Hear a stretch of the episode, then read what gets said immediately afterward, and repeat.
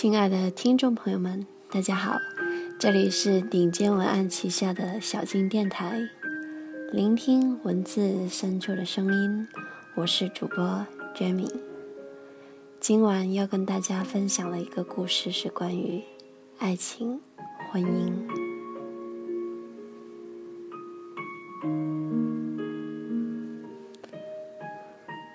老家同学来信息。最近要离婚了，这个月是他结婚刚六个月，我惊讶，六个月已经过不下去了，接下来还有六年、六十年等着你，怎么办？老同学说：“我不管，反正真的过不下去了。要是在以前，我一定会先来一句：怎么现在才发现自己瞎了眼？”但是这一次，我仔细问了一下，是老同学提出的离婚。他先生是一万个不愿意。我追问下去，为什么这么坚持呢？不开心。可是生活本来就不会时时刻刻开心的呀。在他身上我就没有开心过。老同学没有半点委屈的样子，也不打算跟我继续诉苦。这个正事就意味着他自己已经下定决心了。于是我安慰：“你的这些很虚幻的理由说出去，是很难说服别人的。即使你不需要给家人亲戚一个交代，但是至少要让你先生没有反驳的余地吧。如果只是你单方面的吵闹着离婚，他不同意，也不明白为什么。”那这对他来说是不公平的。老同学回答：“我现在是半句话都不想跟他沟通。”我追问下去：“是现在这样，还是一直以来你就不爱跟他说话？”他迟疑了一会儿，然后说：“对哦，好像一直以来都是这样的。”他说话我不爱听，我说话他也没有反应，像个木头人一样。好了，这下我知道原因了，我也不打算劝和了。现在的年轻夫妻，对于离婚这件事情已经算是很习惯的事了。我看过一个调查报告，大到买车买房的经济压力，小到两个人抢电视机或者。夫妻有一方打呼噜，或者是不爱干净，这些都可能成为夫妻两人离婚的理由。有时候甚至等不到小三、小四的出现，但凡这种不舒服的状态有过持续一段时间，一个人就会开始抓狂。都说语言是最容易伤害的利器。殊不知，最伤害人力气的，是即使千头万绪在心中，也没有一丝想跟对方说出一句话的冲动，简称冷暴力。以前我觉得，一份婚姻，或者说一份感情，赢的理由有千万种。但是输的理由一个就够了，所以我总不爱提起这个看似平凡，但是其实却是万千复杂的话题。直到上个月，我跟男朋友说起结婚的事情，我第一次意识到这个问题，如果不出意外的话，未来人生的三四十年，甚至更长的时光里。我是要跟这个人生活在一起的。我拥有什么样的信心能保证他愿意跟我一直走下去？而我又拿出什么样的理由说服自己不会有一天突然觉得自己错了，然后想要离他而去？一直以来，我都在跟自己较劲。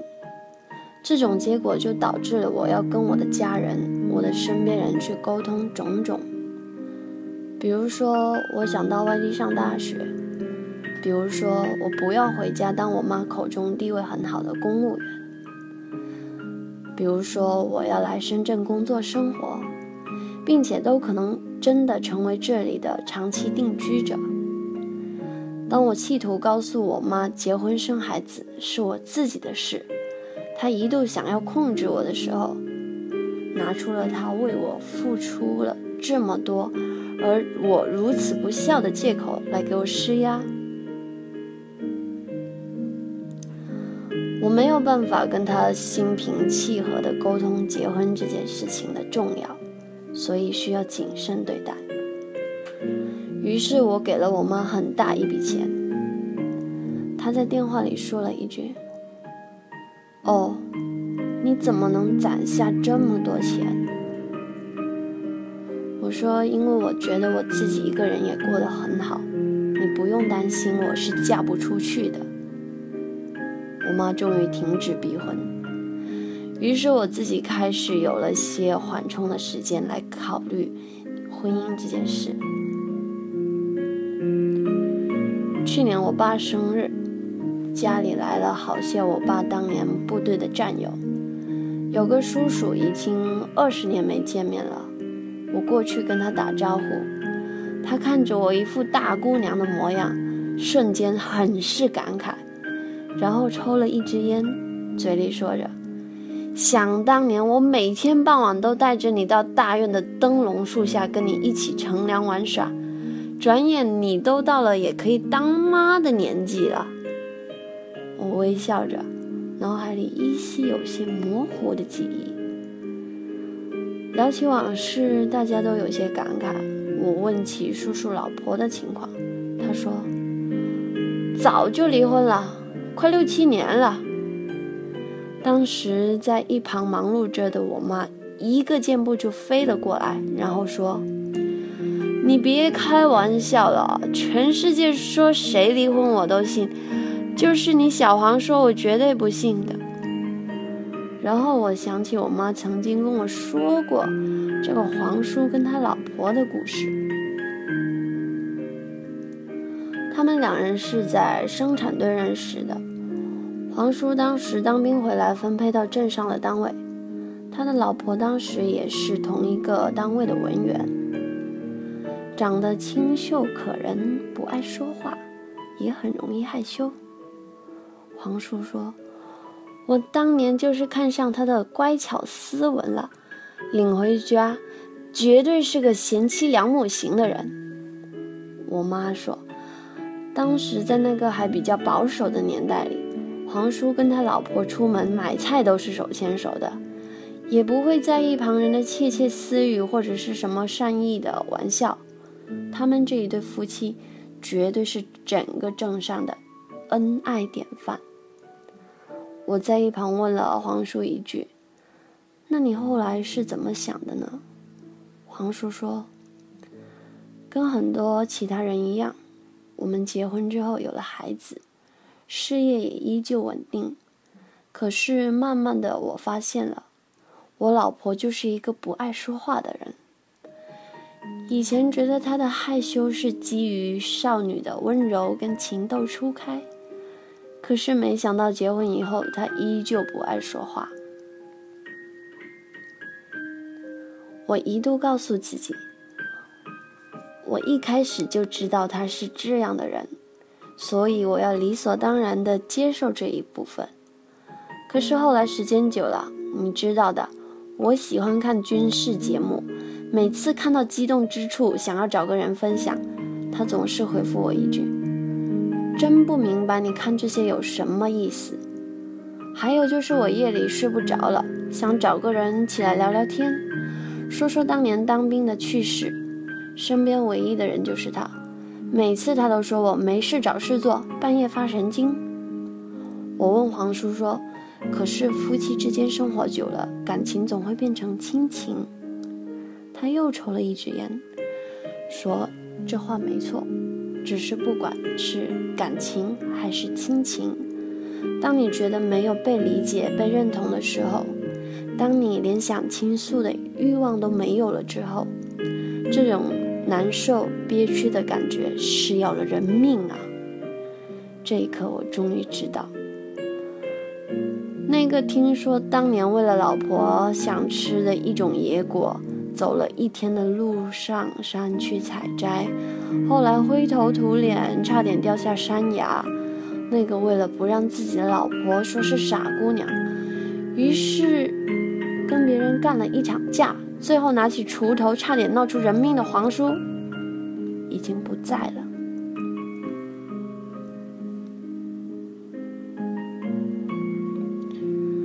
最后，皇叔说了那一句我心里早就有定论的话：“我不是不爱他，我现在依然对他很好。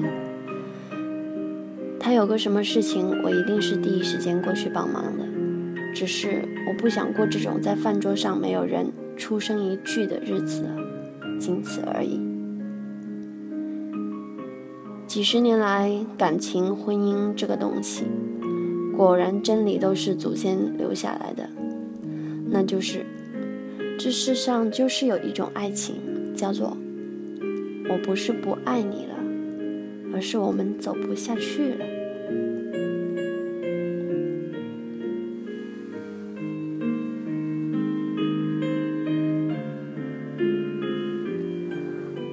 回到我老同学的问题，他的先生也是个不爱说话的人。平日里走亲戚见朋友，能推就推。但是即使这样，我觉得在家里我们两个这么亲密的人，他总应该愿意跟我说说话了吧？老同学在微信那一头打出这一排字，加上无数个疑问的表情。我不知道怎么安慰他。在我的原则里，家家有本难念的经。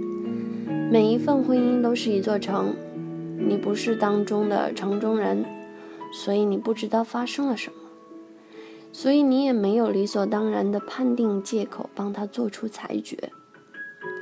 我只是回复了一句：“你要跟他说明原因，也就是说让他明明白白的死心，而不是莫名其妙的就被离婚了，这样对他是不公平的。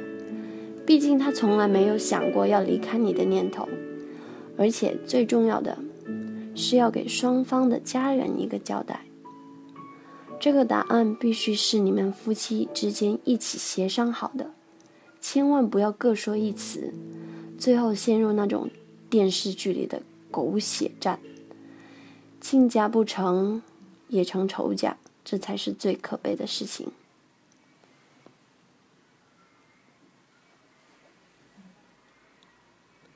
一个月后，老同学告诉我，离婚办好了，他一个人又开始过起单身生活了。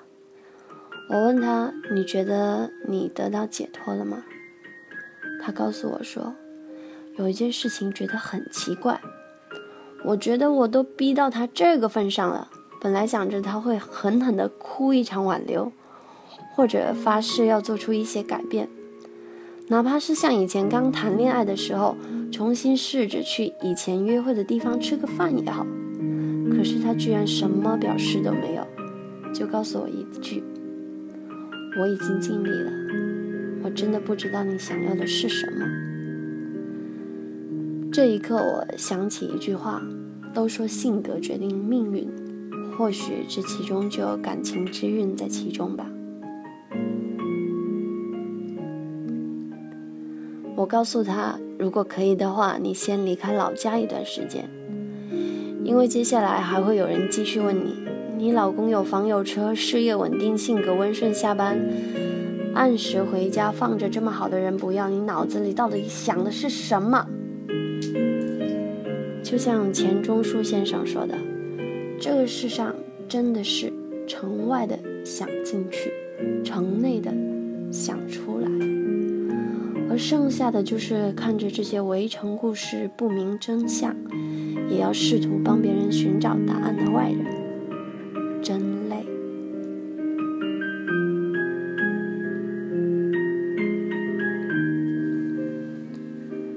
看电影或者美剧的时候，我发现外国人有一种职业叫做婚姻咨询师，其实中国也有，但是貌似并不像外国那么流行。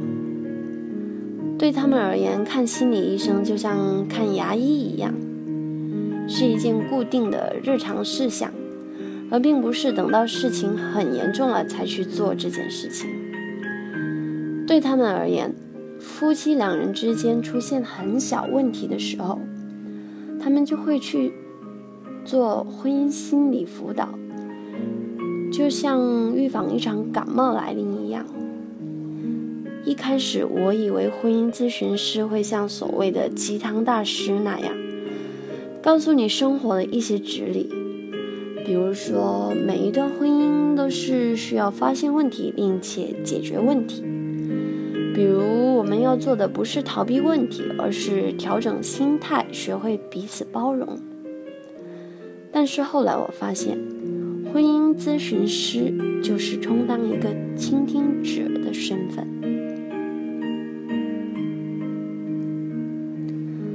夫妻两人先是分别控诉彼此的缺点，小到不爱卫生、不爱洗碗、吃饭满桌都是米；大到家里的经济大权的掌控问题，对子女的教育方式以及性生活不和谐的议题，这些事的种种，婚姻心理咨询师都会一一罗列出来，然后一个一个沟通。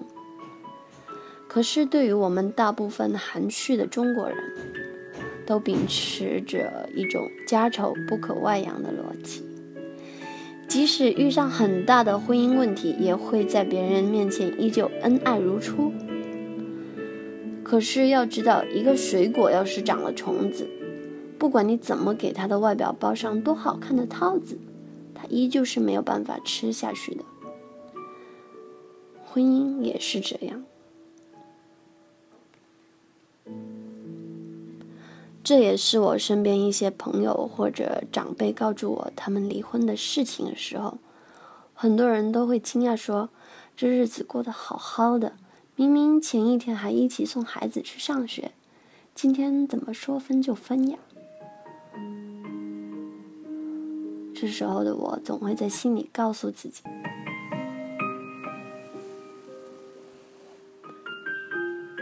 裂痕早就有了。”只是我们外人不得知，他们也从来不说。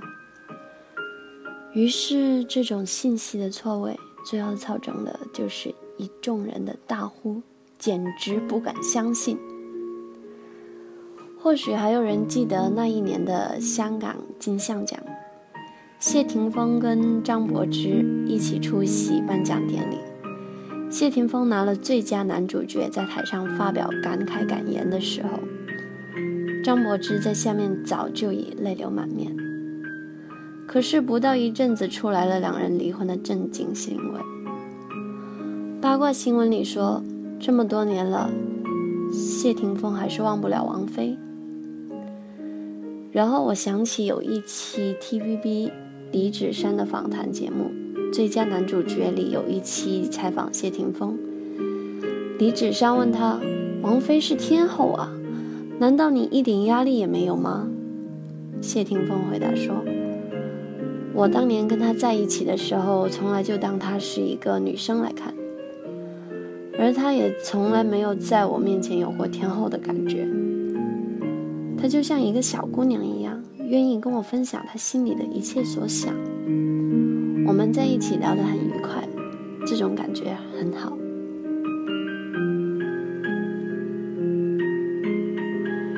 明星也是人，一样是七情六欲需要被关照情绪的高级物种。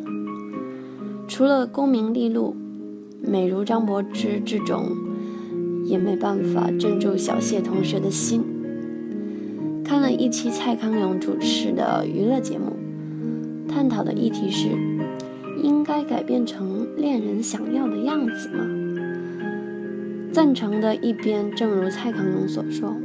爱情的本质是体会对方的需求，我们应该为自己所爱的人做出一点改变。反对的一方则说，我们根本就不知道对方要的是什么，有时候改变错了，反而吃力不讨好，或者说，我们不应该为了让对方亏欠自己的人情而做出牺牲。保持自己的风格才是存活于世的基本原则。夜里，我很慎重地思考了一下这个话题。之所以说是慎重，这个前提一是我是以结婚为目的而谈恋爱的实用主义者；二是我觉得大部分人都是希望自己能择一人而相伴到老的婚姻观。我知道来这世上一场，我的父母肯定会先离我而去。身边的朋友来来去去，总有不同的亲疏远近的角色进来，唯独是这个你身边的这一位，是要与你相守下半辈子的人。一想到这点，我觉得这是令人害怕，但又是无比神圣的一件事。看过我以前文章的人都知道，我向来喜欢强调一个观点：无论是职场还是生活，无论是友情还是爱情，这都是需要经营的一件事情。我们需要彼此沟通、协调，共同达成一致的观点，然后这段关系才能进行下去。可是这一刻，我的脑海里冒出了一个新的观点：爱情需要保鲜，婚姻需要包容。固然我很认同，但是突然我觉得，遇到那个愿意跟你聊天，或者让你有冲动跟他聊天的人，这是一件需要运气的事情。这也是在彼此眼中都是一种天赋的东西。这种东西叫做默契。以前我说默契需要培养，此刻我想说的是，培养的前提是，你还得遇上一个愿意跟你一起培养这份默契的人，否则一切都是一场空谈。这种看似无聊，但是却很是重要的思考，我从来不愿意跟身边的一般朋友聊起。因为他们告诉我的理由就是，先把婚结了再说，实在过不下去了也再说。我相信船到桥头自然直的道理，但是现实中我所遇到的所有案例，就是根本没有存在再说之后的下一步行动，都是终止于分手或者离婚的结局。如果说能遇上一个渡你的人，你在其中学会了成长，这也不见得是一件坏事。但是大部分人呢，他们只会一而再、再而三的错下去，然后觉得自己是苦命的人，老天爷是不公平的主。最后，我们没有败给时间，没有败给金钱，没有败给房子。没有败给远距离。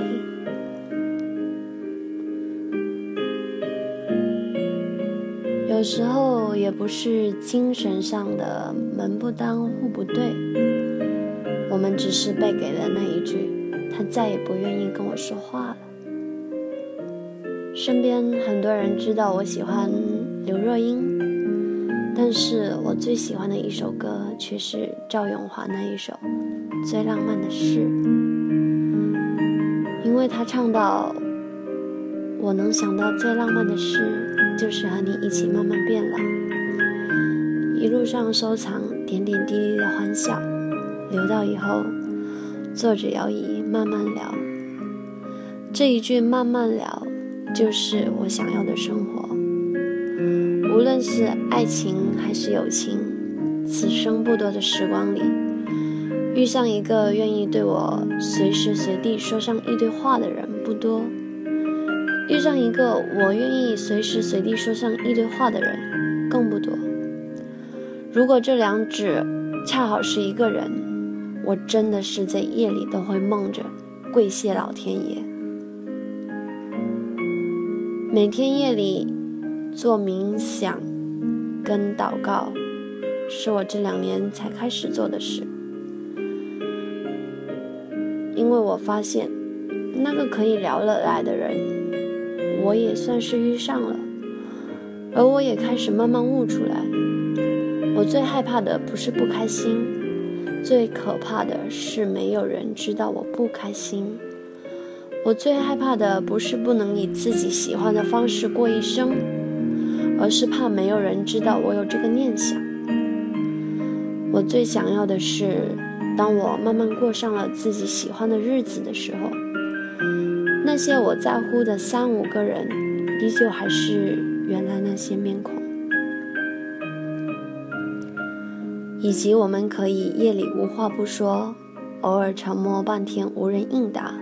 也不会觉得尴尬的惺惺相惜。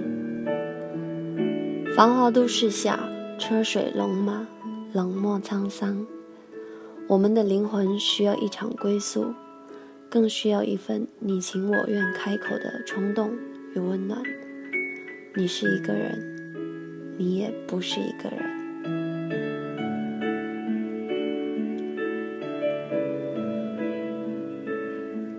这篇文章的作者是达达令。今晚的分享就到这里，我是主播 Jamie，谢谢你的收听，晚安。